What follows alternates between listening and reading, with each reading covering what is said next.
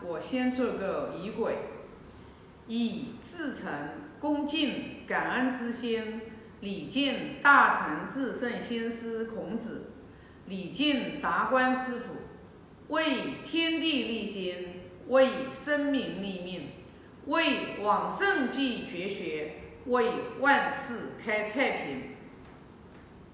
我先把第十一章读一下。或问。帝之说，子曰：“不知也。知其说者之于天下也，其如斯诸师乎？子其长。”第十章就讲了，就是帝自既冠而亡者，无不欲观之矣。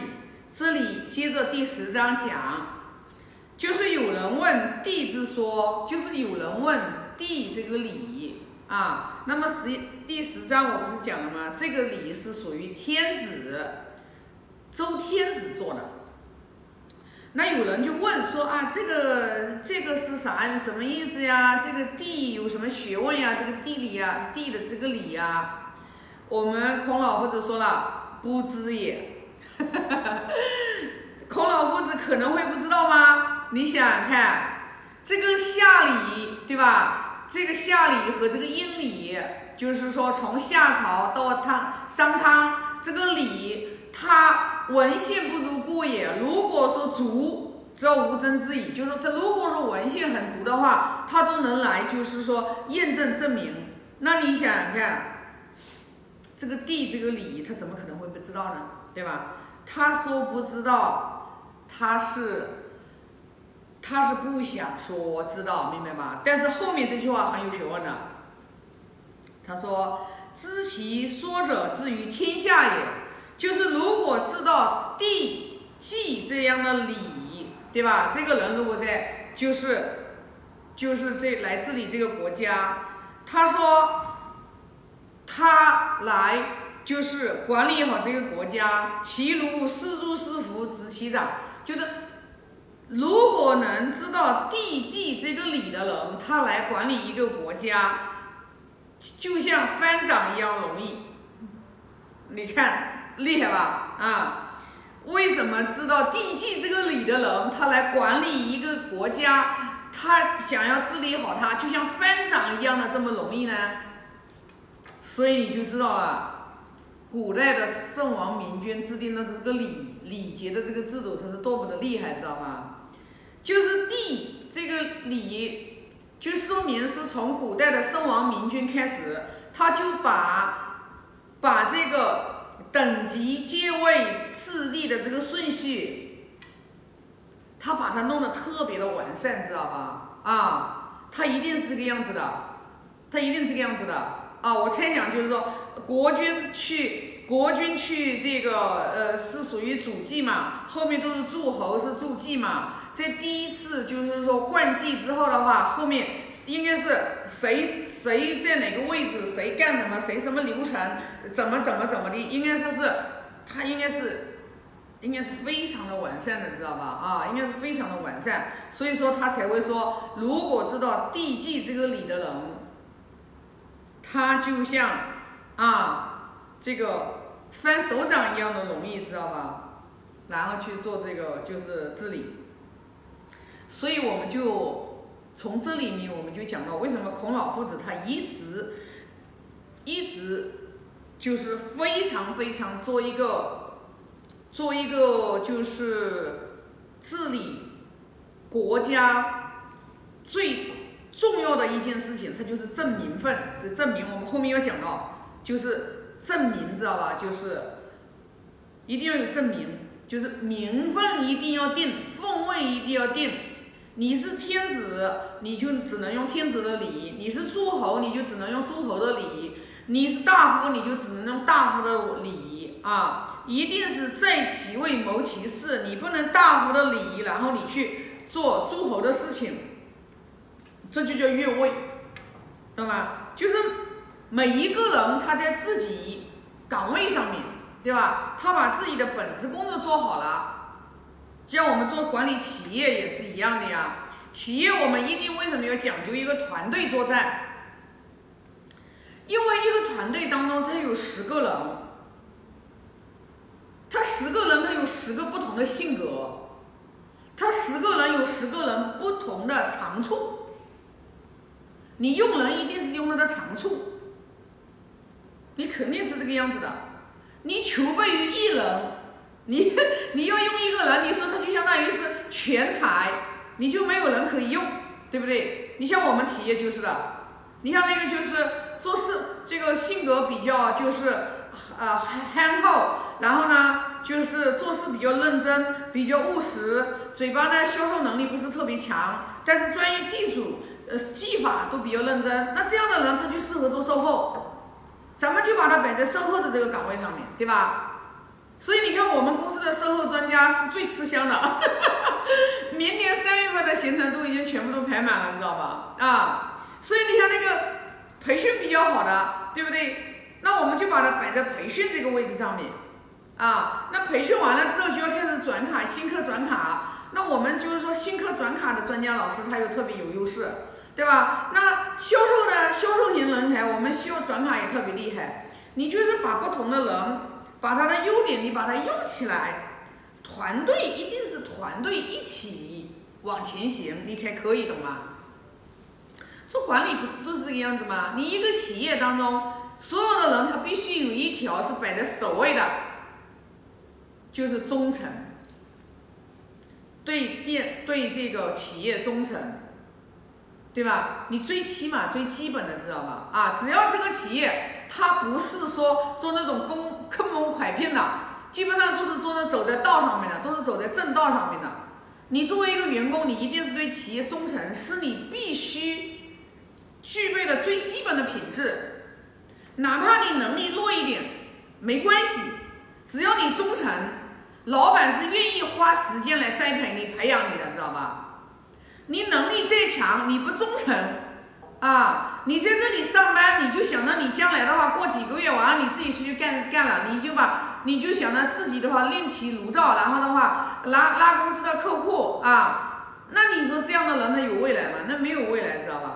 所以说，作为我们作为我们学《论语》的人，我们其实呢，我觉得对于我来讲，我觉得学《论语》我最大的好处就是什么呢？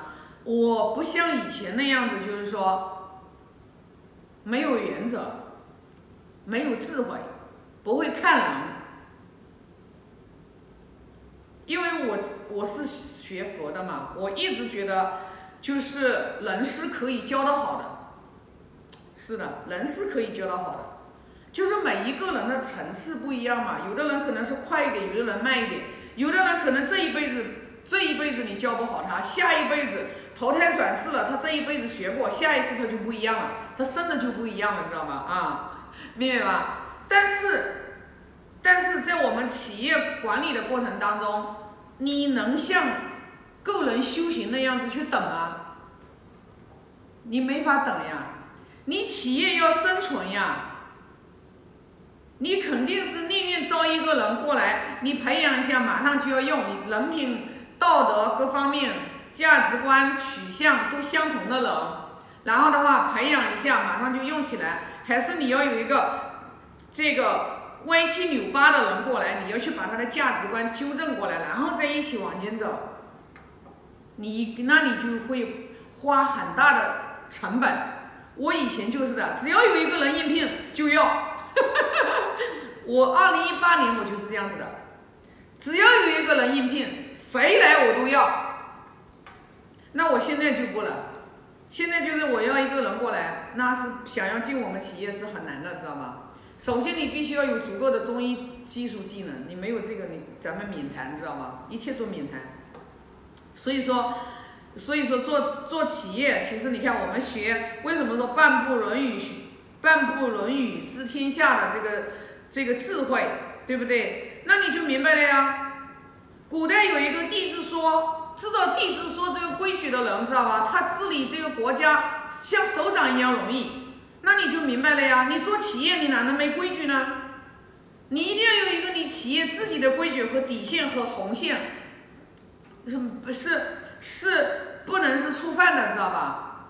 然后的话就是每一个人你要定制定出一个完善的一个机制出来，每一个人在什么凤位上面，他做到了多少，你后面要给他多少钱，你就要有这样的一个机制。你不然不然的话就是吃大锅饭，肯定不行。吃大锅饭的企业基本上都不会走长久啊。所以呢，就是说你就要去掌握人性，你要懂人性，对吧？当然了，我也不是很懂的，知道吧？我也是一丢丢，知道吧？我只是现在能稍微看一些人，知道吧？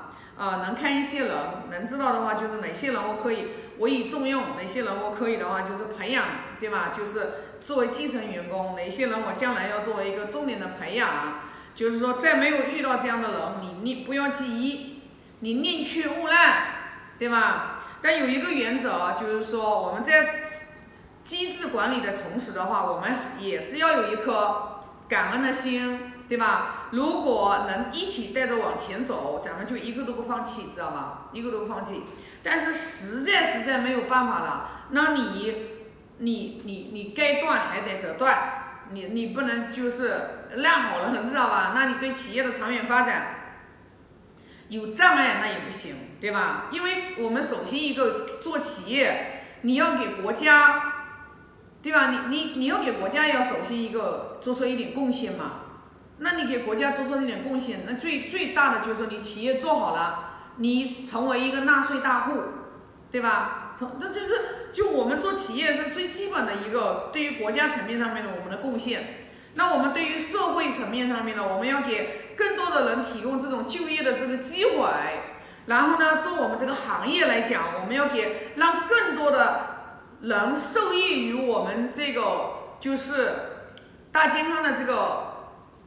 给给他带来的这种健康，但是你永远不要想到你做所有人的生意，你做不了所有人的生意，所以你要在这个企业当中，你要发挥你的价值，你的一个品牌定位也非常非常的重要，非常非常的重要，知道吧？就因为像我像你品牌的定位就是你的客户群，不是说你没有定位那些人，你这个就是很把人家溜丢了，很卑鄙啊，很无耻的呀，那不是的，知道吧？因为就是说你要去做一个。知名的企业、知名的品牌的时候，你在战略定位的时候，你定价其实就定已经定客户群了，对不对？所以说呢，你就通过，其实我也是在这个学了《论语》之后，我不断的在成长的过程当中，然后呢，我不断的、不断的就是思维打开了之后，心量打开了之后，格局打开了之后，然后呢，看问题的角度，然后呢，又比较更透彻的时候，我就发现了。你不可能，就像我们用人一样的，你求备于一人，也就是说，你这个企业在这个社会当中生存，你到底你的顾客群定到哪里？你到底是要想赚哪一部分人的钱？这是最重要的，知道吧？你不能把这个定位精确。你可能最后忙忙碌碌，用忙忙碌碌，可能就是说一辈子，你可能也没有真正把你的人生活得更有意义，给社会、给国家创造更大的价值。这个就取决于一个企业创始人他对于品牌的战略定位非常非常重要，知道吧？啊，那这个呢就是关于十一章，我就分享这么多啊。现在做个发个大愿，愿老者安之，朋友信之，少者。